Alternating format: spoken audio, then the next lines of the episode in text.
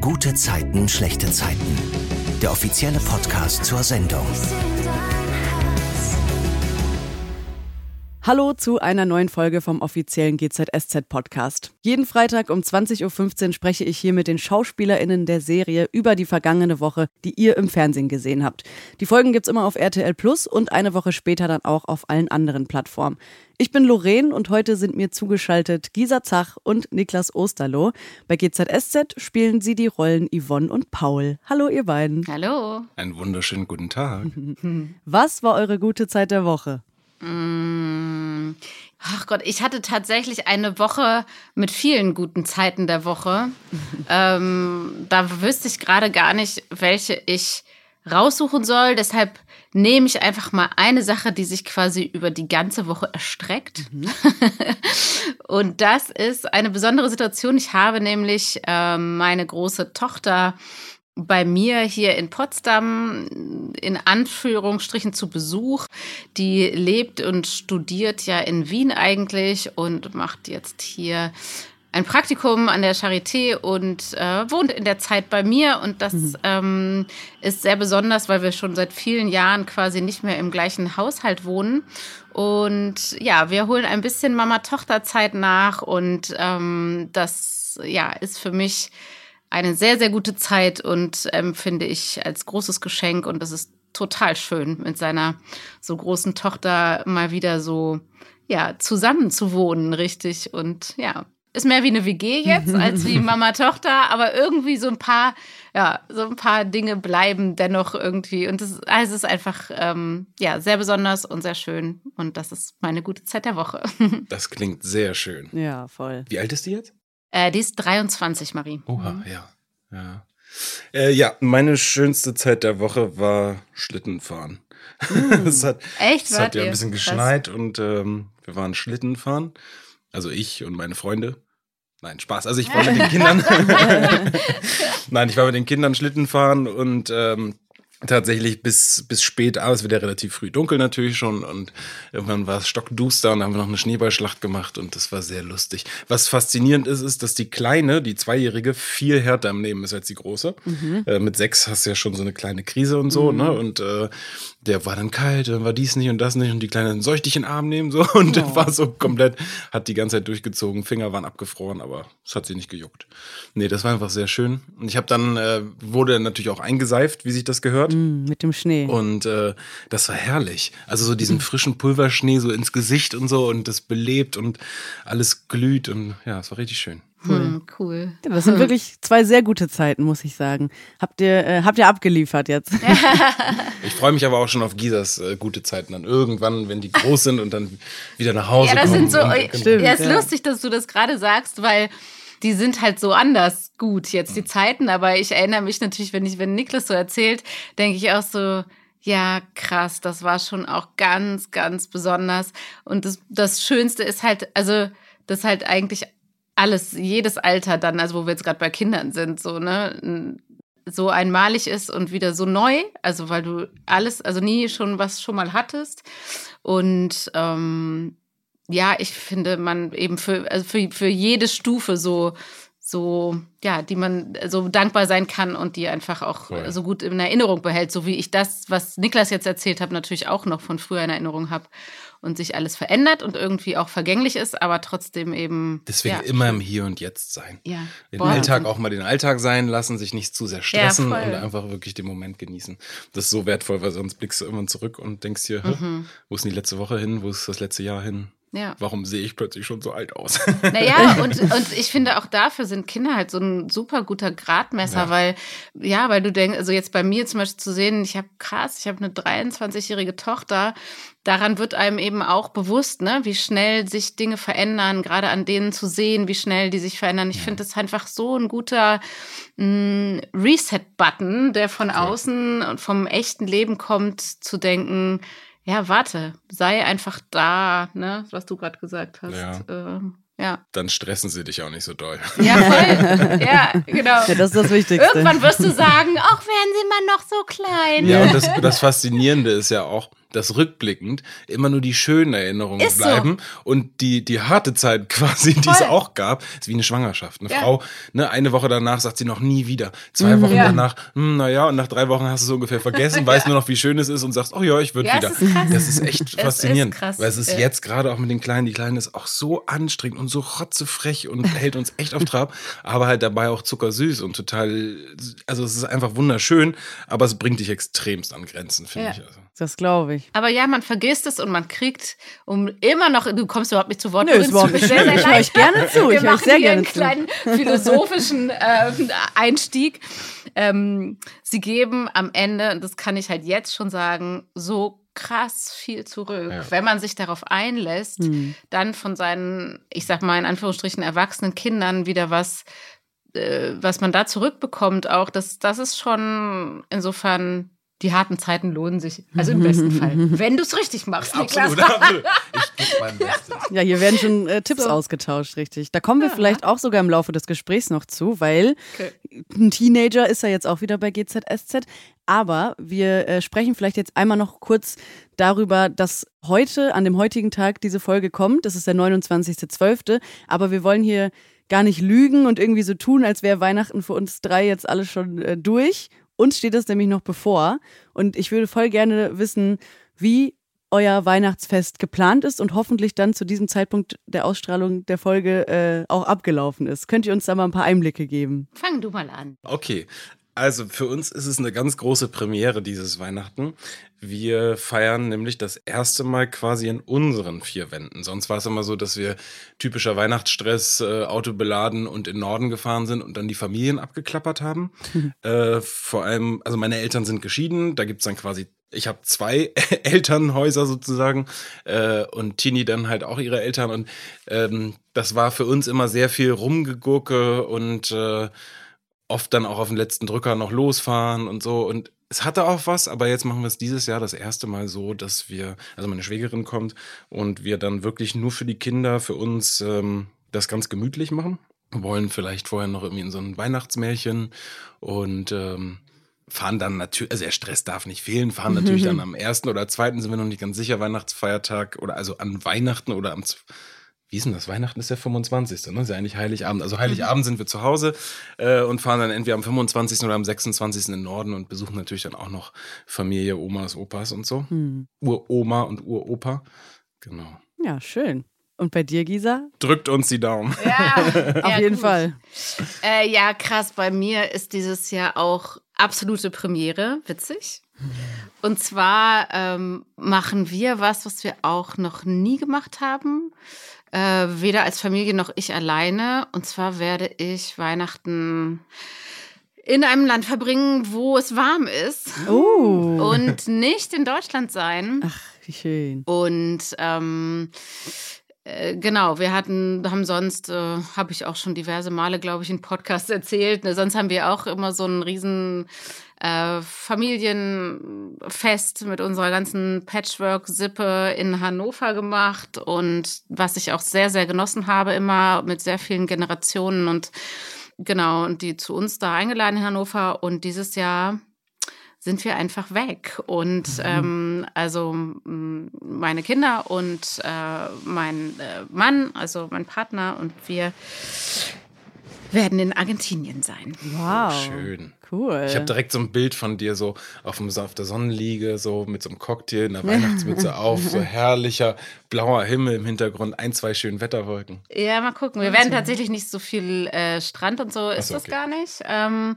aber ja, es ist natürlich Hochsommer in Argentinien und es wird auf jeden Fall warm sein. Es wird wahrscheinlich, wir werden auch nicht, also in Buenos Aires zumindest nicht an Weihnachten sein und dann, äh, sondern tatsächlich, wenn wir Glück haben, ganz tolle Tiere sehen und Pinguine und so das alles. Also es wird crazy. Ich kann es mir auch noch nicht so richtig vorstellen. Aber ja, im nächsten Podcast kann ich dann ja vielleicht berichten, wie es Ja. war. Ich finde es äh, auf jeden Fall wahnsinnig aufregend, ähm, aus vielerlei Hinsicht jetzt nicht, weil es an Weihnachten ist. Tatsächlich bedeutet mir das auch nicht so viel unbedingt mehr, ähm, eben weil die Kinder auch schon groß sind und so äh, unterm Tannenbaum zu sitzen. Das war immer schön, weil es einfach was, äh, was familiäres und was eine schöne Zusammentreffen war. Aber ansonsten, genau, ist mir es nicht so wichtig, aber es ist auf jeden Fall trotzdem sehr, sehr neu und spannend, wie das sich anfühlen wird, im Warmen zu sein. Und seid ihr über den Jahreswechsel auch da? Auch, ja. Ach, cool. Mhm. Okay, dann lohnt sich das, wenn äh, alle Leute diese Folge zu Ende gehört haben, bestimmt mal kurz in deine Instagram-Story Auf vorbeizuschauen. jeden Fall. Da wird sicherlich einiges dann da zu geben geben. Die wissen es dann vielleicht sogar schon. Ja. Äh, am 29. Dezember, ja. Da wissen sie, wenn sie mir folgen auf Insta, dann schon, dass ich in Argentinien bin gerade. Genau. Nicht schlecht. Kommen wir mal zur Woche bei GZSZ. Die ist ja ziemlich kurz, eben wegen der Weihnachtstage. Es gibt nur drei Folgen, aber drei Folgen, in denen wirklich sehr, sehr viel passiert. Vor allem bei Lukas. Ich habe es gerade schon einmal gesagt, den Teenager, den wir jetzt da wieder äh, zu sehen bekommen. Mal wieder eine andere Generation. Also Johanna ist ja jetzt schon auch wieder erwachsener geworden, zwar auch noch ein bisschen Teenie, aber das ist ja jetzt nochmal wieder mit Schule und so, das, da, da kommt nochmal mehr wieder dazu.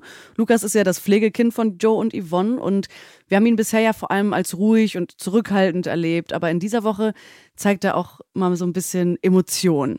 Aber erstmal die Frage an dich, Gisa. Du hast schon mal im Podcast erzählt, dass es damals bei Lenny, also Rolle Moritz, so war, dass es sich so anfühlt, als hättest du noch einen Sohn dazu bekommen, zu deinen beiden Töchtern. Kannst du das hier auch wieder sagen? Ähm, ja, jein. Also ähm, es doppeln sich tatsächlich wieder so ein bisschen, es ist ganz witzig manchmal beim Drehen hier mit den Geschichten.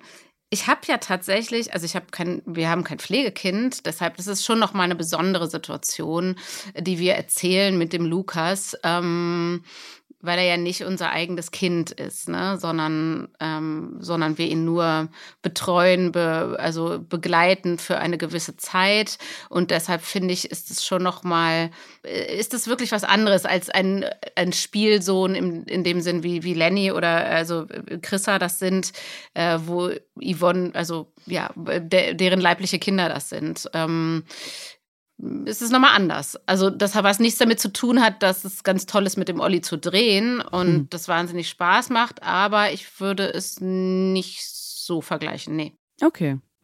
Und du hast ja selber Teenager zu Hause gehabt, haben Mhm. wir ja gerade äh, auch schon drüber gesprochen. Lukas ist eben auch ein Teenager. Niklas, ist das bei deinen Kindern auch so eine kleine Sorge, die du hast, so wenn es dann losgeht mit der Pubertät Ja. und so? Ja.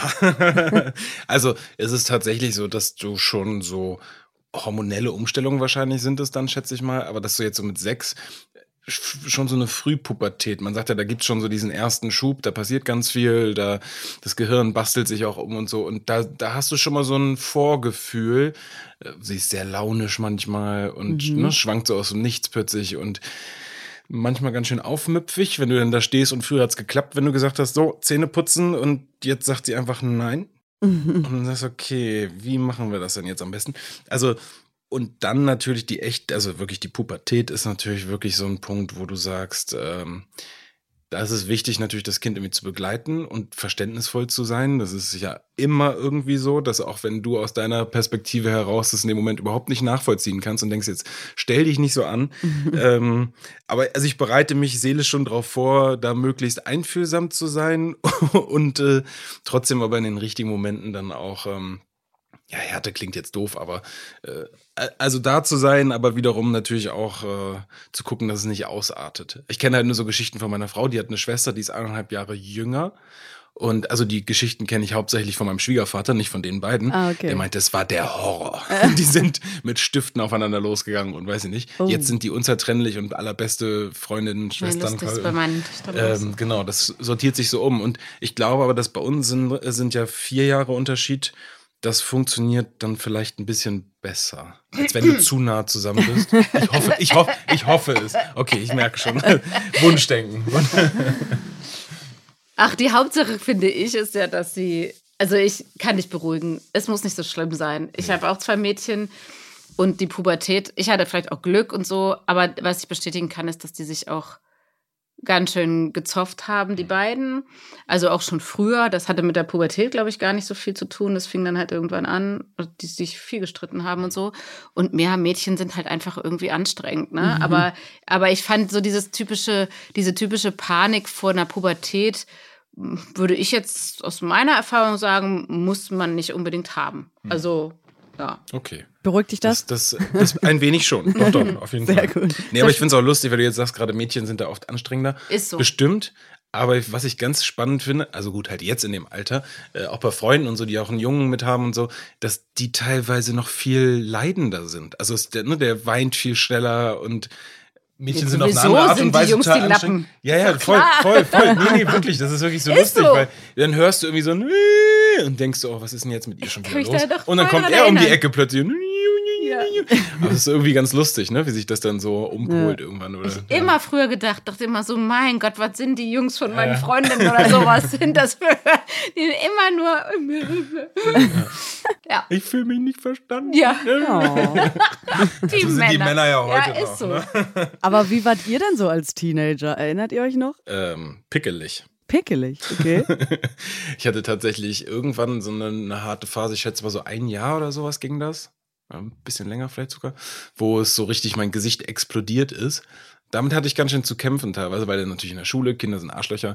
Dann Oh, ja. äh, gab es einen, der hat, hat dann so Pickelwitze ausgedruckt und die mitgebracht und so. Also klar Oh hatte jeder welche, ne? Aber es, also es war, das war schon, schon doof. Aber ich glaube, es hat mich auch wiederum abgehärtet so ein bisschen. Also ich sag, ich habe versucht, mich davon, ich habe dann mitgelacht, weil die auch wirklich gut waren.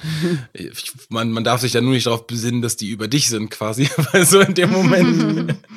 ähm, und ich glaube, ansonsten war ich in der Pubertät relativ entspannt. Also nicht so, so extrem aufmüpfig und sowas. Äh, Ich habe aber relativ früh schon immer ein gutes Verhältnis auch mit meiner Mutter gehabt, so wo wir viel gesprochen haben, viel, ähm, ja, fast freundschaftliches Verhältnis, also wo man, also ich wusste, ich konnte mit allem immer zu ihr kommen und alles sagen. Cool. Äh, selbst Sachen, wo man denkt, oh, kannst du eigentlich nicht. Sie hat immer versucht, verständnisvoll zu sein. Hm. Äh, in erster Linie. Hat auch nicht immer geklappt, aber hey.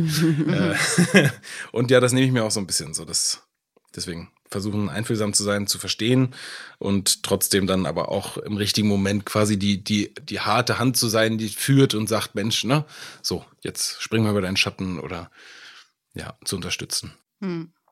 Ach ja, ich, ich war auch relativ, ich weiß nicht, ich bin auf jeden Fall nicht irgendwie großartig ausgeflippt. Ich war, glaube ich, relativ brav tatsächlich. Ich habe keine, keine komischen, also wilden Dinge, Aktionen von zu Hause abhauen, Mhm. Drogen nehmen oder sowas habe ich alles nicht gemacht. Okay. War eigentlich ziemlich brav.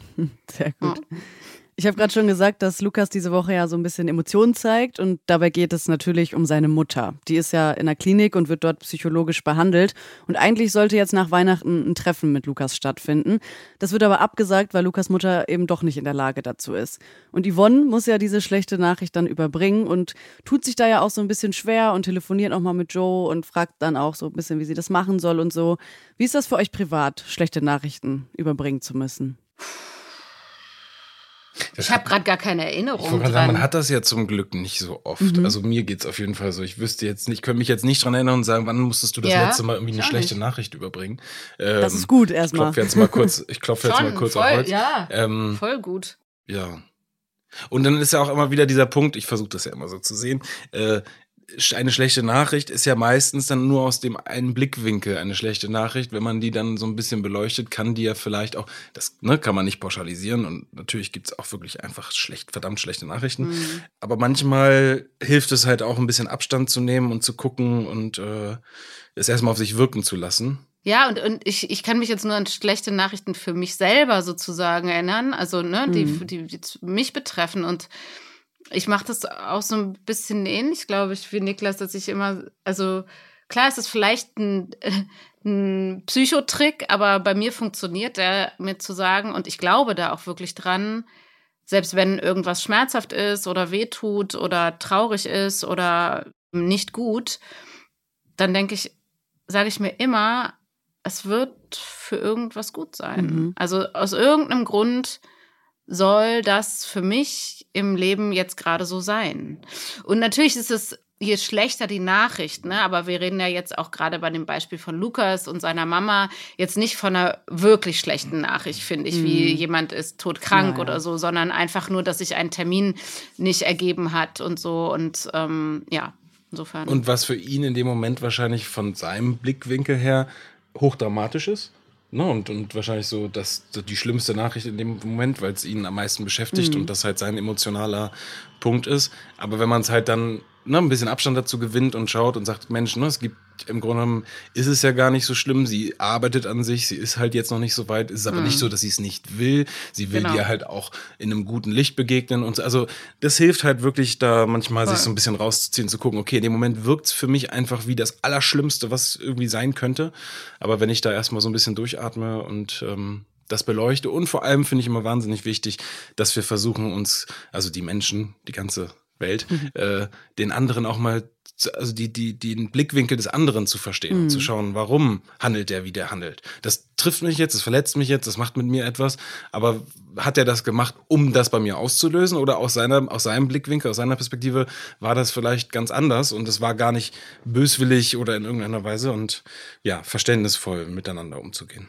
Ja, und auch mir hilft es auch, die Blickwinkel der anderen also offen zu sein dafür, ne, für, für dem, für das, was der andere, wie der andere das sieht, um es vielleicht selber gar nicht mehr als so schmerzhaft zu empfinden. Ne? Das, weißt du, was ich meine? Also wenn, wenn man selber irgendwas ganz schlimm findet, vielleicht wie jemand einen behandelt hat oder wie jemand zu einem war und du redest mit einem vertrauten Menschen darüber und der hat, sieht, empfindet diese Situation aber anders und, und, ne, und teilt dir seinen Blickwinkel mit, dann äh, wenn man dafür offen ist, das aufzunehmen, verändert sich auch die Dramatik oft so, ne? Ja, ja das stimmt. Wow, wow, wir sind heute wirklich wahnsinnig Sehr philosophisch, ja. oder?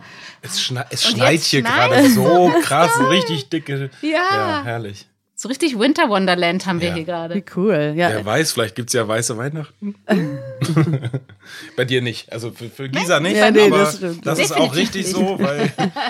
ja. Yvonne sagt es Lukas dann ja und äh, da bleibt er da auch ja erstmal ganz ruhig. Also diese ganzen Emotionen, von denen ich gerade schon gesprochen habe, die zeigt er da ja vor Yvonne noch gar nicht. Und er geht dann erstmal spazieren.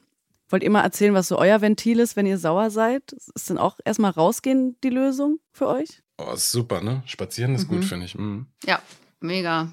Also, da muss man nicht nur sauer sein, sondern auch wenn man, ja, wenn man, also alles, das hilft Man darf immer. auch gut gelaunt spazieren gehen. Ja, nee, aber auch wenn man traurig ist oder wenn man eben beim äh, Spazieren ist mega, ja. hilft super. Ja. Ich habe das oft, dass ich so spazieren gehe und dann auch so ne, zum Nachdenken und zum so, so Gedanken sortieren mhm. und so. Und dann bist du so ein bisschen so verstrahlt und grinst so und überlegst so und so. Und dann kommen die Leute entgegen und sind so in ihrem, ne, ich, ich muss jetzt hier gerade irgendwo hin. Und äh, begegnen dir und dann lächelt man die so an und sagt so Hallo und du merkst, so ja. treffen so zwei Welten aufeinander, kaboom. Äh, Im Idealfall lassen die sich natürlich so ein bisschen davon rausziehen, aber ähm, ja, klappt nicht immer. Das stimmt, ja. Lukas darf ja auch nicht mit seiner Mutter telefonieren und er versucht es dann ja auch selber nochmal und ruft, als er spazieren geht, eben bei der Klinik an, aber wird auch da abgelehnt. Und da kommt dann dieser Ausbruch. Er schmeißt dieses Foto, was er vorbereitet hatte für sie als Geschenk und eingerahmt hatte, auf den Boden und es geht kaputt und da kommt irgendwie so wahrscheinlich alles aus ihm raus, was da über Monate sich angestaut hat. Könnt ihr mal so ein paar Insights geben, wie sowas gemacht wird, dass dann so ein Bilderrahmen zerspringt? Also hat Oliver Scherkus, der ja Lukas spielt, das selber kaputtgeschmissen oder habt ihr sowieso Scherben in der Requisite, die dann da hingelegt werden? Es werden meistens dann ähm, von der Requisite äh, quasi mehrfach ein Bild zur Verfügung gestellt, damit man das im Zweifelsfall mehrfach drehen kann, wenn es nicht sofort beim ersten Mal klappt. Dann kommt es auf die Kameraeinstellung halt an, ob äh, Lukas das selber macht oder ob äh, man nur ein Close-up auf dem am Boden zerschellenden Bild in dem Fall hat. Aber ja, er kann das selber machen. In der offenen Einstellung sieht man ihn dann, wie er das Bild runterschmeißt. Und meistens gibt es dann noch ein sogenanntes Insert, äh, wo man äh, nur das Bild sieht, ganz nah, wie es auf dem Boden zerspringt. Wer das dann auf den Boden schmeißt, ist im Zweifelsfall egal. Hauptsache, es liegt gut am Ende in der Kamera. Okay. Also das wird dann meistens äh, aus verschiedenen, ja, in verschiedenen Modellen gemacht. Und genau, und man hat eben bei solchen Dingen, die kaputt gehen, äh, das in Mehrfachausstattung sozusagen wenn es gewünscht ist, dass es in, in einer bestimmten Art und Weise kaputt geht, dann ist es tatsächlich auch schon einmal präpariert und wird dann so hingelegt. Ah, ja. ähm, auf jeden Fall wird es immer fotografiert und wenn das in der Totalen, wo man quasi sieht, wie derjenige es hinwirft und auch wie es auf den Boden fliegt, dann wird es halt immer wieder gemacht und dann muss die Requisite zwischendurch einmal schnell alles aufräumen. Ja. Mhm. Es wird natürlich auch alles fotografiert, wo was wie liegt, ja, damit man dann die Anschlüsse weiß. Mhm. Wir hatten ja einen Dreh auch mit, mit so Konfettikanonen. Und das haben wir auch irgendwie, mussten wir dreimal machen. Mhm. Das heißt immer Konfettikanone und dann einmal komplett fegen, fegen. alles ah, raus. Okay. Ja. Ja, stimmt. Da darf dann nichts irgendwie noch im Haar äh, nee. hängen bleiben oder so. Und das Beste, also da kamen auch so Luftschlangen und sowas alles raus, ja. die hingen dann halt oben an den Lampen auch. Ah. Äh, dann kurz mit der Leiter hoch. Wobei eine hängt, glaube ich, sogar immer noch. Aber die ist sehr weit oben, das okay. sieht man ja. Die ist eh nie im Bild, okay. Genau. Als Lukas dann äh, draußen eben verzweifelt vor diesem kaputten Bilderrahmen sitzt, da kommt Yvonne dann ja vorbei und dann sagt Lukas auch was zu ihr, was wir von ihm bisher, glaube ich, nie erwartet hätten. Und zwar sagt er, meine Mutter ist einfach scheiße. Und normalerweise spricht er ja in den höchsten Tönen von ihr und nimmt sie immer total in Schutz. Aber da bricht es dann einfach aus ihm heraus, weil er ja einfach wahrscheinlich sehr verletzt mhm. ist. Und dann rudert er aber ja trotzdem vor Yvonne auch wieder sofort zurück und sagt, dass seine Mutter ja auch nichts dafür kann, dass sie krank ist und so. Gisa, kannst du mal erzählen, was Yvonne dann zu ihm sagt? Ja, ich glaube, Yvonne sagt zu ihm, dass es okay ist, dass er wütend ist. Und ja, dann rudert er, genau, dann, wie du schon gesagt hast, dann rudert er zurück und sagt, ähm, ich bin gar nicht wütend. Ähm, und äh, ja, ich glaube, ich versuche ihn einfach darin zu bestärken, dass es sehr wohl okay ist, dass es, äh, also dass es halt einfach ungerecht ist, die Situation äh, ja. für ihn und ähm, dass es sehr wohl okay ist, dass er ja traurig ist oder ja, das auch als ungerecht empfindet, so wie es ist, weil es ist definitiv ungerecht aus der Sicht ja. von Lukas. Absolut. Ja, aber, auch, aber auch total richtig, seine Gefühle quasi zuzulassen ne? und dazu ja. zu stehen, zu sagen, das muss raus und dann hilft das auch. Und das ist ja genau das, dieser Riesenkonflikt, den wir mit Lukas erzählen oder den Luke, Rolle Lukas, also Olli Rolle Lukas hat dass er eben, das finde ich, ich finde es ein wahnsinnig spannendes Thema mhm. tatsächlich, was wir erzählen mit Lukas, weil ja, ich das auch aus dem wahren Leben kenne und ich finde das unfassbar, wie äh, wie groß das ist, dass Kinder ähm, ihre Eltern in Schutz nehmen und verteidigen und Verantwortung für sie übernehmen, obwohl das eigentlich äh, die verkehrte Rollenaufteilung ist. Und ich finde, ja, da könnte man fast tatsächlich ein, ein Thema separat von GZSZ draus machen, weil es wirklich ähm, erstaunlich ist, was das mit solchen Kindern und Jugendlichen machen, die Eltern haben, aus welchen Gründen auch immer. Es muss nicht immer so eine psychische Krankheit sein, aber die, wo diese, ja, wo diese Aufgabenteilung, Aufgabenverteilung vertauscht wird und sich Kinder verantwortlich fühlen für das, ich nenne es jetzt mal Unglück der Eltern äh, oder Unfähigkeit oder Krankheit oder so und das halt übernehmen, diese Verantwortung. Das macht Lukas halt ganz, ganz stark und nimmt halt ähm, seine Mutter so sehr in Schutz und seine eigenen Gefühle halt gar nicht wahr. Also die unterdrückte halt komplett, ja. Yvonne will dann ja auch äh, so ein bisschen so ein kleines Ablenkungsmanöver starten und fragt, ob sie noch was essen gehen wollen.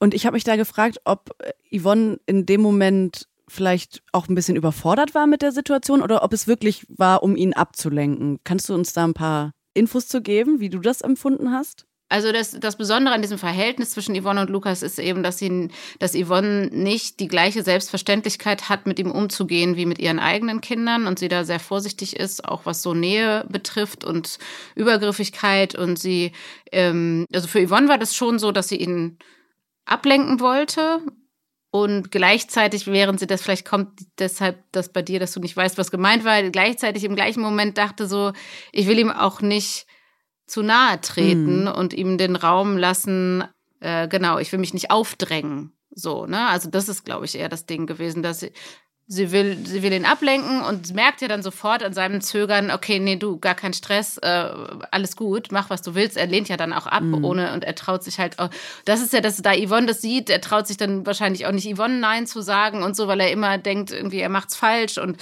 ja, genau, das war so die Situation, aber ja. Okay. Einfach nur, ich bin da. Ja, ja. Genau. ja. Genau, du hast gerade schon gesagt, äh, essen gehen möchte er nicht. Stattdessen nimmt er dann die Anfrage von Erik an, im Mauerwerk zu spülen. Das macht er ja inzwischen nebenbei, neben der Schule. Mhm. Erinnert ihr euch noch, wo ihr neben der Schule gearbeitet habt? Ja, ich ja. Gemacht. Also ich habe äh, so Prospekt oder sowas ausgetragen mal. Mhm. Der Klassiker. Und genau, Rasen gemäht bei Nachbarn. Ähm, und dann irgendwann, meine Mutter hatte früher ein Fitnessstudio, dann habe ich irgendwann bei ihr, das war aber schon so ja, doch, Schul, das war noch so Ende Schulzeit, glaube ich. Ich habe ja nur bis zur 10. Klasse Schule gemacht und bin dann an die Schauspielschule. Äh, aber habe da so diesen Übergang äh, bei meiner Mutter im Bistro quasi gekellnert. So ah, ein bisschen. okay. Ja. Also viele Einblicke in die Berufswelt schon bekommen. Ja, doch, natürlich. Ich habe auch krass viele Sachen gemacht, tatsächlich. Ich habe ähm, ja auch in der Firma mein, meines Vaters, äh, als ich ganz klein war, schon immer gejobbt, äh, sozusagen so äh, Aufgaben erledigt und dann äh, habe ich in einem Süßigkeitenladen gejobbt. Mhm. Ähm, das fand ich großartig. Da, das klingt aber auch gefährlich. Das war, ich fand es mega, weil natürlich habe ich dann auch nur genascht die ganze Zeit. Und ich habe dann, sobald ich das durfte, sehr, sehr viel in der Gastronomie gearbeitet. Mhm. Also immer in der Gastronomie und auch Küche, Service, alles gemacht. Mhm. Bar, Café, alles. Und ich habe es geliebt. Ich äh, habe super gerne in der Gastronomie gearbeitet. Und was habe ich sonst noch gemacht? Ich habe auch Essen ausgefahren. Da hatte ich schon einen Führerschein mhm. tatsächlich. Also mhm. so Essen auf Rädern oder wie das damals hieß. Mhm. Ähm, was habe ich noch gemacht? Äh, ich habe, glaube ich, noch viele andere Sachen gemacht, die mir jetzt nicht einfallen. So Brötchen ausgeliefert, stimmt, das habe ich auch mal gemacht. Also ich, das waren so richtige Mittagsmenüs. Das ah. war tatsächlich auch echt psychologisch herausfordernd, weil die meisten Menschen, die das bestellt haben damals, damals gab es ja, so alt bin ich. Auch noch kein Lieferando und sowas. Übs, Werbung. Also Bringdienste, die man online bestellen konnte, gab es damals noch nicht, sondern das war alles so. Und es waren halt wirklich zu 90 Prozent sehr alte Menschen, die es auch nicht mehr alleine die Wohnung verlassen konnten und zum Teil auch sehr einsam waren. Und ich habe damals auch ganz ein ganz schlimmes Erlebnis gehabt, also wo eine Frau im Grunde genommen viel Glück gehabt hat, dass sie dieses Essen bestellt hat, weil ich diejenige war, die sie gefunden hat, als oh. sie in ihrer Wohnung auf dem Boden lag und so. Also solche Fälle gab es da auch. Das war also auch echt ähm, ein soziales, sozialer Job. Ja, also krass. Aber auf jeden Fall, ich habe ganz viele Sachen gemacht. Ja. Ja, krass. Das sind äh, auf jeden Fall auch Sachen, die einen wahrscheinlich fürs Leben prägen dann. Ja, voll. Ich habe das auch als ähm, als Bereicherung angesehen, zu jobben und Geld zu verdienen. Also mal abgesehen davon, dass ich immer das richtig cool fand, mein eigenes Geld zu haben mhm. und nicht nur das Taschengeld von den Eltern, hat es mir auch so eine Selbstverständlichkeit mitgegeben, dass ich dafür sorgen muss, Geld zu verdienen. Also wenn ich Geld haben möchte, um es auszugeben. Und ich fand das damals relativ hart, aber im Nachhinein total schlüssig, dass meine Eltern gesagt haben, also ich hatte halt Taschengeld und wenn ich was wollte, was wofür das Taschengeld nicht gereicht hat, dann haben die halt gesagt, ja, dann geh halt arbeiten. Hm. so. Und ich fand es total schlüssig.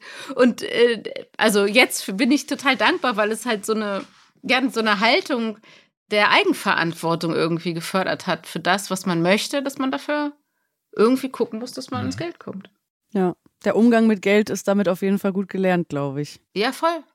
Kommen wir zurück äh, zur Geschichte. Yvonne hat ja dann die nächste Ablenkung parat und zwar Bowling auf der Spielekonsole. Also als Lukas dann von seiner Schicht im Mauerwerk zurückkommt, schlägt sie das vor und äh, das hängt natürlich damit zusammen, dass Lukas eigentlich mit seiner Mutter zum Bowling gehen wollte. Wie steht ihr denn privat zum Bowling? Oh, ich liebe Bowling. Ich liebe es auch, aber ganz ehrlich, Niklas, wir müssen es mal machen als Team-Event. ja, ich habe ja. seit 100 Jahren war ich nicht mehr bowlen. Gerne. Also seit, ich weiß nicht seit wie vielen Jahren und ich liebe es eigentlich. Es gibt ja sogar hier Kindergeburtstag habe ich das letzte Mal Bowling gemacht, glaube ich. Also okay. so, als die schon größer mhm. waren. Aber das machen wir mal. Ja. Gute Idee. Es gibt ja sogar so Dis Disco-Bowlen und so mit dann schwarzen Licht und so. Das machen wir. Cool. Ja, weil so online, also dieses Spielekonsolen-Bowlen, also ich weiß nicht, das fand ich jetzt so mittel. Würde ich, glaube ich, nicht machen. Ja, habt ihr das denn echt gespielt beim Dreh? Ja. Klar. Gisa rollt nur mit den Augen. Das hat man doch gesehen, dass wir das wirklich gespielt haben. Leider immer meist nicht, nee. Okay, aber wie ist es dann? Also werden dann irgendwie so Sounds auch eingespielt, dass ihr euch genau vorstellen könnt, wann ihr euch jetzt freuen müsst, dass ihr getroffen habt? Oder Nein, das wird das tatsächlich improvisiert okay. und gerade wegen der Sounds machen wir es auch nicht mit einer richtigen Spielekonsole, weil die halt Geräusche macht. Wir mhm. haben tatsächlich allerdings auch schon mal was gemacht mit einer also ich glaube, Golf habe ich ja auch schon mal über die Spielekonsole mit, mit Joe damals gespielt und da hatten wir sogar das Bild dazu. Also es geht beides, aber am Ende äh, passt es dann sowieso von dem Timing so schlecht oft auf den Dialog und in solchen Fällen wie dieser Montage vom, vom Bowling, von der du gerade erzählst, das sind so Szenen, wo wir, also die wenigen Szenen, wo wir tatsächlich dann auch mal ein bisschen improvisieren mhm. dürfen mhm. und auch sollen, damit es ähm, ja so ein freien, natürlichen Charakter bekommt. Ja. Und der Ton wird dann später draufgelegt. Genau, und das Okay. wird dann alles im Nachhinein gemacht. Und ist es dann so ein Moment, wo ihr euch dann vorher auch drauf freut, dass ihr wisst, okay, da kann ich jetzt improvisieren? Ist das was, wo ihr auch Bock drauf habt dann? Also es gibt ja immer wieder so Situationen, dann gibt es meistens eine Mail und dann heißt es so, in dem und dem Blog, in der und der Szene, da macht ihr das und das. Äh, hier ist mal ein Link, da könnt ihr mal reinschauen oder sowas. Wir haben das jetzt gerade mit Skat spielen. Und an sich finde ich es ganz cool, weil du, du hast halt plötzlich ganz neue Sachen, die du sonst nicht machst und äh, kannst dir das mal so ein bisschen aneignen. Gut, beim Bowlen vor der Spielekonsole, weiß nicht, ob du jetzt vorher geübt nee, hast. Ich, musste mal, ich, ich konnte es ja auch schon vom, vom Golfspiel. ähm, nee, aber das äh, Montagen sind schon immer, also man weiß, wenn man, wenn man rein drin steht, okay, Montage mit Musik oder hm, das wird so, dann weiß man schon so, okay, mache ich mir ein paar Gedanken, wie könnte das aussehen und so. Und für, für Olli war es jetzt, glaube ich, eher neuer, weil er ja noch nicht so lange bei uns ist. Der wusste das, glaube ich, nicht, dass man dann relativ frei doch, also es ist so ein, natürlich trotzdem ein Dialog geschrieben, aber wenn man halt die Erfahrung hat, weil man schon viele Jahre hier ist oder so, und weiß man, dass das dann nicht so ganz statisch ausgeführt wird, sondern so ein bisschen improvisiert. Und für den war es wahrscheinlich noch mal ein bisschen anders. Und ich, doch, ich freue mich da schon drauf. Eigentlich ergeben sich da immer sehr schöne Momente, wenn man so ein bisschen rumquatschen kann. Ja, Bei, das bei mir ist jede Szene eine Montage. Ich improvisiere immer. Das stimmt gar nicht. Ohne das beurteilen zu können, weil Niklas und ich drehen, glaube ich, gefühlt nie zusammen. Wir sind übrigens wir auch das mal. erste Mal zusammen im Podcast. Ja, Ne? sehr gut. Wir waren noch nie Ja. zusammen im Podcast. Wie fühlt sich's Konnte an? auch gestern nicht einschlafen, ich war ganz aufgeregt. Und ich glaube, ich glaube, wir haben auch gefühlt erst eine wir schon mal Szene eine mit. Szene zusammen? Also nur wir beide? Nur wir zwei? Nee. Nein. Ah, doch. wo ich mir die Hand in die Hand gesägt habe Ja. und dann Physio irgendwas Physiotherapie. gemacht. Da, hast, da hatten wir Ah. einmal eine, Eine Sitzung Szene. zusammen. Aber ich glaube nur eine Aber eine- wenig. Ja. Ein oder zwei Szenen, ja, das ist aber auch schon wieder lange her, ne? Stimmt, das Drei waren Jahre? zwei, ja sogar vielleicht sogar drei Szenen. Aber ja, Ja. es ist lange her. Ja. Die Hand geht wieder. Ja, stimmt. Du hast gute Arbeit geleistet. Ja, wer weiß, vielleicht äh, begegnen Paul und Yvonne sich ja nochmal irgendwie auf irgendeinem Wege. klar. Ich überlege gerade, wie das passieren könnte, aber ich würde es total lustig finden. Es gibt ja mehrere Leute, mit denen man überhaupt keinen Spielpunkt hat quasi. Mhm. Und äh, da mal so ein bisschen zu schauen, wie kann man denn da nochmal so Verbindungen hinkriegen, ne? dass, dass man sich da öfter begegnet. Also Ja. uns irgendwie so in dieser, ne, der Kolle-Kiez, die alle leben da ja quasi und irgendwie man kennt sich flüchtig mehr oder weniger, die einen besser, die anderen schlechter, äh, aber vielleicht wie so eine Kiezparty oder irgendwas oder dass irgendwas passiert, so eine, es gibt doch so gerne so solche Sachen, so, wo man sich dann treffen muss und beschließen muss, wollen wir jetzt, dass da und das und das gebaut wird oder irgendwie sowas. Dass dann so alle zusammenkommen müssen und gemeinsam dann irgendwie Ja. irgendwas verhandeln. ja, das ist witzig. Der Dreh wäre eine Katastrophe, wie mit 22 Ja, Schauspielern oder so. allerdings. Wir hatten gestern elf Schauspieler in einem Bild. Wow. oho. Das ist schon extrem viel. Und das kommt auch äußerst selten vor und das ist chaotisch. Echt? Also zieht sich das dann und alles dauert länger oder? Naja, nee, in dem Fall hat es nicht länger gedauert, Mhm. aber da wir uns ja, es ist ja auch kein Geheimnis, dass sich unser Cast auch ziemlich gut versteht und ja, da gibt's, das ist einfach eine Dynamik, wenn wir alle auf einem Haufen sind, die ist einfach, ja, die ist e e explosiv. Bisschen wie früher Amüsant. so in der Schule Und wahrscheinlich. oder? Ja, so ein bisschen mit wie- seinem wie in der. Schulklicke. Ja, ja. witzig. Also du könntest da dann auch die Kamera draufhalten, das wäre nur ein anderes Format. Ja, ich glaube, da würden ganz, ganz viele, die gerade zuhören, mal gerne Mäuschen spielen in solchen Ja, das glaube Momenten. ich auch. Äh, Wir haben das so oft, also ich kenne das so oft hier, dass man dann während des Drehs, es gibt ja dann Umbauphase und so, und man Mhm. quatscht und es entsteht halt so eine, und dass man sich denkt, es wäre auch sehr lustig, so eine Serie in der Serie. Ne? Also Mhm. wie Stimmt. gibt's ja dann auch Formate, wo quasi die eigentliche Serie ist, sie drehen die Serie so, aber BTS, ja. Ja. Behind the Scenes. Ja, das stelle ich mir cool vor. Müssten wir vielleicht auch mal vorschlagen. Nach dem Bowling-Trip, den Nein, nein, macht. so als nein. Special, als Nein, Außenstehendes. nein, nein, Ja. Oder so eine Ich Musical-Folge. möchte das ehrlich gesagt Oder nicht, dass, dass alle wissen, wie was wir hier behind the Nein, scenes ist doch dann, gerade das, schön. das ist doch cool, wenn man sich dann überlegen, dann überzeichnen wir natürlich uns privat unsere Charaktere. Also wir so. spielen dann ja, wieder ein natürlich, also so wie Behind the Jerks oder sowas, Ja, ja. die es halt auch total. Stimmt, dann kann man es gar nicht mehr auseinanderhalten. Ich ja. finde ja auch zum Beispiel, dass man so mal so Folgen machen könnte wie eine Halloween-Folge oder so eine. Haben wir doch. Ja, ja, es gibt Halloween, aber so eine richtig, die Also eine halt. ganze Folge. Ja, die halt wirklich eine Gruselgeschichte ist. Also, Du, das heißt, ich so glaube, das haben schon dem- so viele immer vorgeschlagen, den Autoren. Aus Das ist so irgendeinem Grund wird es nicht gemacht. Ja. Vor allem, die könntest du ja jedes Jahr wieder ausstrahlen. so als wie so ein kleines Special, wie so eine Special-Folge oder so. Immer an Halloween. Genau. Vielleicht äh, passiert das ja irgendwann nochmal. Ihr müsst nochmal ein bisschen mehr an der Tür klopfen bei den Autoren. Gute Zeiten, Kopfabzeiten. okay, ich glaube, Keine bei dieser Idee überzeugst du sie auf jeden Fall. Auf jeden Fall. Ah, das Spielen, äh, wir kommen zurück zur Geschichte. Das Spielen, das muntert Lukas ja auch auf und er hat sehr viel Spaß dabei. Und äh, er hat vor allem auch Spaß dabei, Yvonne so ein bisschen zu ärgern, weil sie bekommt es ja erstmal nicht so gut hin. Und sie ist da aber super ehrgeizig und will es unbedingt hinbekommen und schafft es dann ja auch. Seid ihr beim Spielespielen privat auch so eher so die Gewinnertypen und setzt alles dran oder sagt ihr Hauptsache alle haben Spaß? Bist du eine gute Verliererin? Ich, ich, bin eine gute Ver Ich glaube mittlerweile bin früher nicht als Kind ganz mhm. schlechte Verliererin. Mittlerweile bin ich eine gute Verliererin, aber trotzdem ziemlich ehrgeizig und wenn ich was spiele, will ich eigentlich auch gewinnen. Ja. Packt dann doch der Ehrgeiz, ne? Ja, als Kind war ich auch katastrophaler Verlierer und äh, Schummeln und sowas war natürlich auch voll angesagt. Also so, als ich ganz klein war. Und mittlerweile, glaube ich, würde ich jetzt auch sagen, bin ich ein ganz guter Verlierer auch. Gewinne natürlich auch gerne. Aber mir, also ich gewinne viel mehr vom Spiel und von dem Spaß an dem Spiel und dem Miteinander, was ja ein Spiel ist. Heutzutage wird natürlich auch viel online und sowas gespielt, aber eigentlich dieses wirklich sich zusammensetzen, Karten spielen, machen wir auch regelmäßig äh, mit Freunden und so. Finde ich ist eine ganz schöne Dynamik und ähm, man beschäftigt sich miteinander, man hat halt irgendwie was, so ein Thema sofort und ähm, wir haben früher zum Beispiel als äh, das weiß ich noch, da war ich mal, waren wir im Skiurlaub, da war ich relativ klein, also weiß nicht, zwölf oder sowas. Mhm. Dann habe ich irgendwie Freunde kennengelernt, also Leute da kennengelernt, Kinder auch.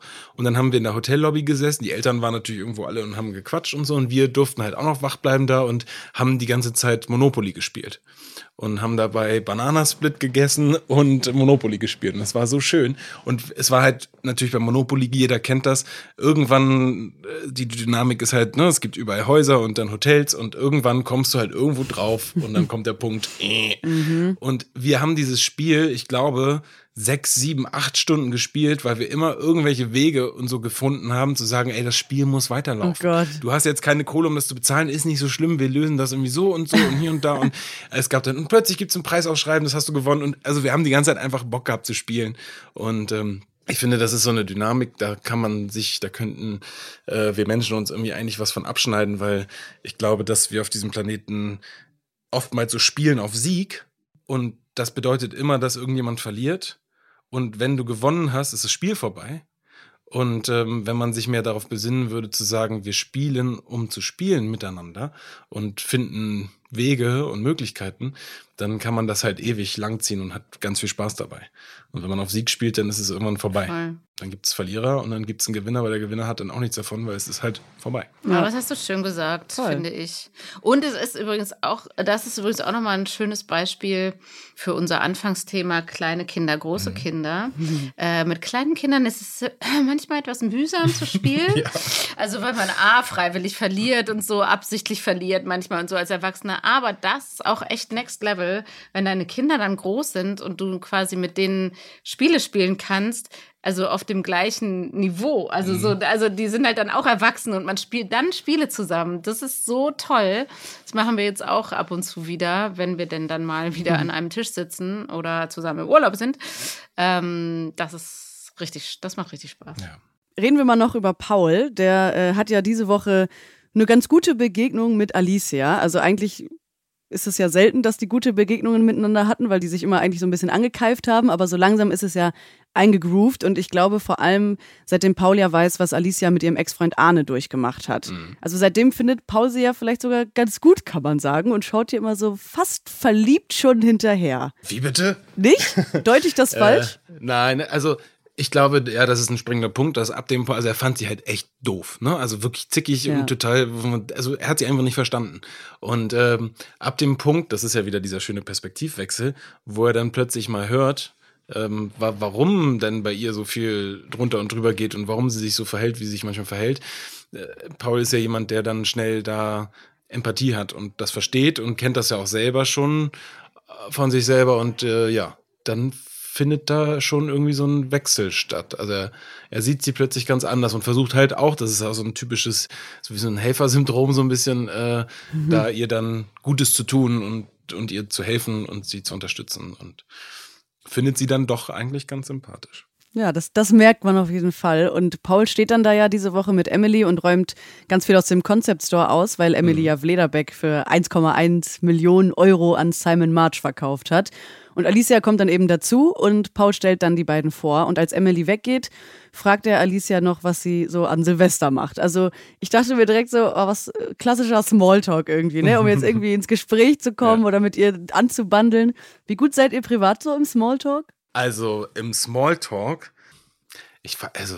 Du bist gut darin, Niklas. Ja? Ich ja? glaube schon. Mhm. Also, also ich als Außenstehender würde ich jetzt be äh, beurteilen okay. wollen, wie ich so denke. Ja, doch, ich glaube, du kannst das. Es ist ja immer, ich, ich glaub, also für mich gut. ist Smalltalk immer schnell so abgestempelt, als das ist so, ähm, es interessiert dich eigentlich nicht, es ist nur so sabbeln, um zu sabbeln. Mhm. Aber an sich kann ja Smalltalk auch ganz nett sein, weil man ja auch zwischen den Zeilen redet miteinander. Also man gibt sich ja auch ganz viel im Sinne von, hey, wir sprechen miteinander, ich höre dir zu und äh, Smalltalk kann ja auch sehr witzig, unterhaltsam sein. Insofern, ich glaube, ich habe da oftmals eher so einen Stempel. Ja. ja, ich habe erst immer so einen, so einen negativen äh, da drauf, aber eigentlich ist es ja gar nicht so negativ.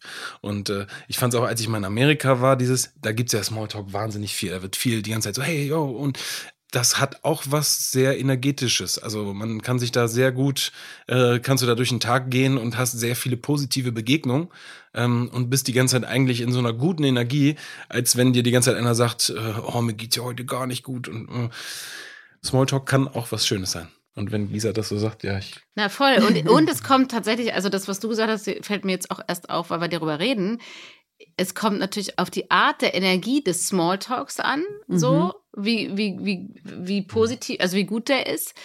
Und, und, und das stimmt, dass in vielen anderen Ländern, und ich würde Deutschland nicht unbedingt dazu zählen, aber dass der Smalltalk in vielen Ländern erstmal sehr Natürlich sehr oberflächlich, das ist ja auch, das ist mhm. diese Art von Unterhaltung halt inne, ähm, aber, aber er ist er ist auf eine gewisse Art so schön positiv. Und das wiederum, was deshalb, das was total spannend, was du gesagt hast, Niklas, mhm. das wiederum ähm, äh, ja, führt zu einer Energie, die, die trotzdem, die trotzdem eine Kommunikation ist, die irgendwie positiv ist. Wenn du natürlich vor dir stehst und hältst Smalltalk, es ist eigentlich scheiße, scheiß Wetter, ist dunkel, ja. Arbeit ist scheiße, ich habe auch eh auf gar nichts Bock. Das ist auch Smalltalk, mhm. aber hat irgendwie eine andere Energie. So. Ja. Und ich finde es tatsächlich auch eine hohe Kunst. Ich kann es, glaube ich, nicht so gut. Mhm. Also ich bin da besser geworden, glaube ich, in den Jahren. Ich fand das, als ich jung war, ganz, ganz schwierig. Mittlerweile kann ich das, glaube ich, wirklich auch gut, aber ich finde es spannend, weil es gibt Menschen, also ich beobachte manchmal Menschen, die das so gut können und ich finde, das ist wie eine Art Facility, wie heißt mhm. das auf Deutsch? Also eine Fähigkeit, die man hat oder nicht hat. Äh, so ein Talent irgendwie. Ja, ne? ein Talent, Smalltalk zu führen, weil und ich finde das eben auch blöd, dass das so negativ besetzt ja. ist. Weil ja, es ist keine tiefgründige Unterhaltung, aber genauso wie wir gute Zeiten, schlechte Zeiten, beziehungsweise eine tägliche Serie nicht mit einem Kinoformat äh, vergleichen wollen, muss ja. ich ja auch keinen Smalltalk mit einer, nee. mit einer, weißt du, mit einer super intensen Deep Talk, wie man so schön sagt. Wobei ja auch, ich sag mal so, Smalltalk, man, man tastet sich ja auch so ein bisschen ab. Ne, du findest ja erstmal so ein Miteinander und daraus kann ja dann auch noch was entstehen. Voll. Also ne, daraus kann ja, ja auch ein tiefes Gespräch entstehen. Ja, und wie entscheidend manchmal die Vibrations eines mhm. Smalltalks, wie ja, und da kamst du ja drauf, Lorraine, ne, mit der äh, Begegnung mhm, Alicia ja. und, und Paul, wie, wie das, was bei einem Smalltalk entstehen kann, auch darüber eine Aussage macht, wo ist die Verbindung zwischen diesen zwei Menschen ja. und passt das? Weil manchmal haben wir, hat ja so ein, so ein super zufälliger Smalltalk eine Auswirkung, was eine Energie zwischen zwei Menschen angeht, die ist sehr phänomenal. Also da merkst du so, oh krass, da passt irgendwie mhm. was. Weißt du? Ja. du so, das also, das, also Smalltalk bei uns Menschen ist wie das am Po-Schnüffeln der Hunde.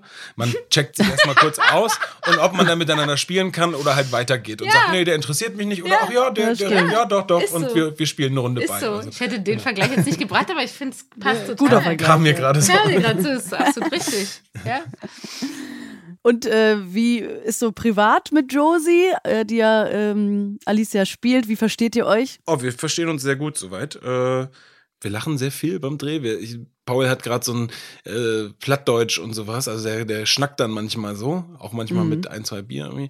Äh, auf jeden Fall ist das gerade so ein bisschen so ein Running Gag. Und äh, Josie kommt ja, also hat ja jetzt lange, lange quasi in äh, Südtirol? Grad, Südtirol, ich wollte gerade Italien sagen, ja. Ist ja, also, Ja. ist, ja Ist quasi, Italien, Ne? ja. Genau. Südtirol gelebt und ich mag halt auch so dieses Bayerische und dieses ganze, und Südtirol, also die ganze Mhm. Gegend, also vom Dialekt auch. Und wir schnacken dann oft so. Das ist immer sehr lustig. Ah, ja. Wir können es beide nicht so richtig, wobei sie wahrscheinlich dann doch besser, ich weiß es nicht genau.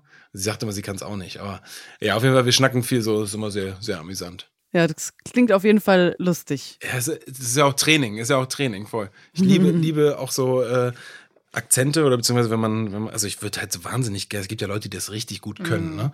Ähm, ich denke immer, ich kann das, kann es aber, glaube ich, gar nicht. Aber es ist wichtig, also ich glaube, das Wichtigste bei all solchen Dingen ist immer erstmal der Mut, es einfach zu tun. Ja. So, und das beeindruckt dann schon die meisten erstmal so sagt, oh krass, der legt das los. Und ob das dann auch alles so richtig ist, Ja, mit einem gewissen mehr so. Selbstbewusstsein Genau. kann, man Ja. das, kann man das gut rüberbringen.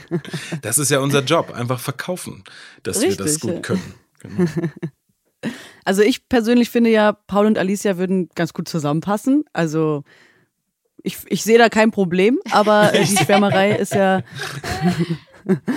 die, die Schwärmerei ist ja erstmal ein bisschen einseitig, also wirkt Ja, zumindest so. Also ne, wir sehen ja, wie Paul ihr dann so hinterher guckt. Kannst du eigentlich mal sagen, woran man dann so denkt, wenn du diese Szene hast, wo du ihr hinterher guckst irgendwie? Du kriegst wahrscheinlich im Drehbuch gesagt, guck ihr verliebt hinterher, aber was hast du dann im Kopf? Äpfel muss ich noch kaufen, Birnen, Ja. Bananen sind aus. Nee, Quatsch. Ähm, oh, das ist eine gute Frage. Also es gibt ja verschiedene, verschiedene Möglichkeiten der schauspielerischen Technik, wie man an sowas rangeht.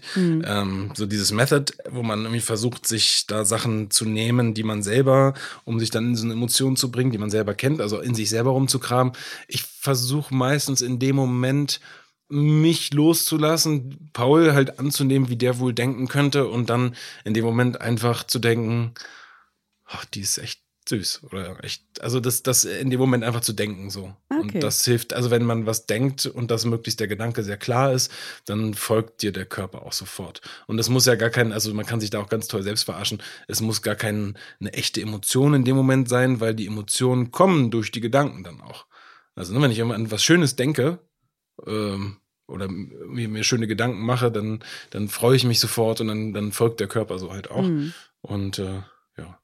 Ich habe gerade schon gesagt, es wirkt erstmal so ein bisschen einseitig. Also Paul schwärmt jetzt so ein bisschen, aber Alicia ist ja, ja, vielleicht mit dem Kopf noch so ein bisschen eher bei Carlos aktuell und eigentlich ja auch ganz okay zufrieden jetzt damit, dass sie eigentlich erstmal Single ist nach so einer langen Beziehung. Aber was würdet ihr jetzt abschließend für diese Podcast-Folge Paul raten, wie er am besten jetzt mit Alicia anbandeln könnte? Willst du ihm vielleicht einen Tipp geben? Ja, ich, ich glaube, was immer ganz gut funktioniert bei Frauen, die gerade noch nicht so richtig bereit sind, ist, wie eigentlich auch in anderen Beziehungen im Leben, einfach da sein. Also die Energie auszustrahlen, dass man da ist, ohne sich aufzudrängen und vor allem nicht ohne zu jemanden zu drängen. Also, Ja. weißt du, ohne jemanden zu, also da und ihn zu ihn zu einer Antwort oder zu einem Statement oder Ja. zu einer, äh, zu, sondern einfach zu nehmen, was passiert. Also ähm, Und damit ja, quasi okay, auch zu zeigen, dass, aber ja, aber damit, ich verstehe das, ich kann das Okay. gut nehmen. Äh, und damit quasi dem anderen ja auch zu zeigen, dass es nicht nur eine Schwärmerei aus dem Moment, sondern dass dir wirklich was an der Person liegt. Genau. Und es nicht nur so von wegen, oh, Ich die finde das ich hübsch, ist mit der will ich gerne mal in die. Kiste. Ja, genau. Oder, oder ne, die, oh, gerade schwärme ich für die, aber nächste Woche für eine andere. Sondern zu sagen, hey, die finde ich besonders. da es ist sei denn, den Menschen man will wirklich nur mit jemandem in die Kiste. Dann macht es auch Sinn, das so zu äußern und auch klar ist zu manchmal sagen. gar nicht schlecht, ne? Habe ich auch schon gehört, dass man dann einfach sagt, Mensch, Ja, da, So. ich finde, das muss so. Ja, ne? Nur wenn du, also wenn Paul ein ernsthaftes Interesse an Alicia hat, Mhm.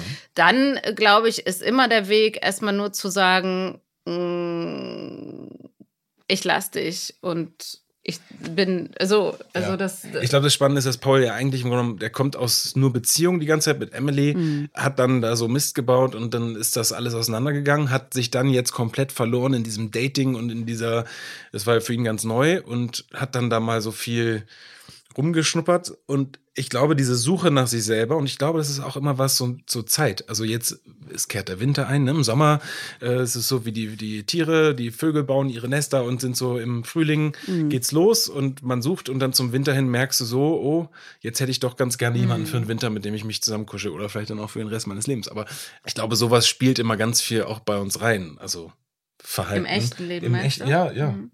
Und, und in dem Sinne, das ist ja jetzt auch die Zeit in der Serie, wo, wo äh, er den Sommer über halt so sehr in Flirtlaune war und Mhm. das sich erstmal so ein bisschen ja ausprobiert hat und merkt dann aber, dass es eigentlich, und das ist die Jahreszeit, glaube ich, die das auch einem immer so bewusst macht, so was man Naja. wirklich will und was man eigentlich für ein Bedürfnis hat. Naja, Äh, Niklas, und glaube ich auch die Tatsache, dass es einfach urmenschlich ist, dass wenn dein Gegenüber, was du attraktiv findest, Ja. sich nicht eindeutig committed, beziehungsweise keine eindeutige Antwort oder eher eine ablehnende oder eine so, dann umso mehr willst du es einfach ist wissen. geweckt. Ja, du willst es einfach wissen, ja oder nein. Und das ist, glaube ich, auch der Fehler. Das, das, also das ist, was heißt der Fehler? So funktionieren Mhm. wir und das würde ich jetzt gar nicht mal auf Männer beziehen oder so, oder so Ja. auf Geschlechter. Ich glaube, das funktioniert umgekehrt genauso für Frauen, wenn die merken, ah, der Typ, der der, der ist nicht greifbar, der will es, aber dann umso mehr will man ein konkretes Feedback, eine konkrete Antwort haben auf Ja oder Nein. So, ne? Magst du mich auch? Also irgendein Zeichen. Ja. So. Und das, ich glaube, schlauer ist es aber dem eigentlich wäre, das dem entgegenzugehen. Also zu sagen, Dann nicht. so, weil wenn du jemanden lässt, also die Energie ja, des ja. Loslassens, das ist ja immer so, die erlaubt dem anderen überhaupt zu dir zu kommen. Ja, So, das ne? erst zu verstehen, was man denn daran hat an dem anderen. Ja. Wow, ich finde, äh, das ist wirklich eine sehr philosophische Folge heute Oder? geworden. Also Oder? jetzt Ja. auch zum Abschluss nochmal. Perfekt. Und, Wir werden äh, das neue philosophische Pärchen. Ja, Stimmt. Kommen Sie doch mal zu uns Kommen auf die Sie Couch. in den philosophischen äh, Couch-Podcast von Niklas und Gisa. das ist eine gute Idee. Aber ich fand, das war ein sehr, sehr schönes Ende und ich glaube, wir können aus dieser Folge alle irgendwie was mitnehmen für uns. Auch vor allem ins neue Jahr. Wie Ins gesagt, Jahr. es ist der 29.12. Bei GZSZ war diese Woche schon äh, Silvester und die äh, Korken sind geknallt. Das Feuerwerk ist erleuchtet und ähm, uns steht das noch bevor. Ich wünsche euch einen ganz tollen, guten Rutsch, ein ganz tolles neues Jahr und ich freue mich, wenn wir dann nächstes Jahr wieder zusammenkommen für einen Podcast. Ja, danke dir. Und Ja. euch allen auch einen Ja, guten, guten, Rutsch. Rutsch. Schreit nicht so viel, Ja. äh, nehmt euch lieber einen Arm. genau. Also bis nächstes Jahr, kann man ja jetzt Bis sagen. nächstes Jahr. Tschüss. Dann, tschüss. Ciao. Gute Zeiten, schlechte Zeiten. Der offizielle Podcast zur Sendung. Sie hörten einen RTL-Podcast.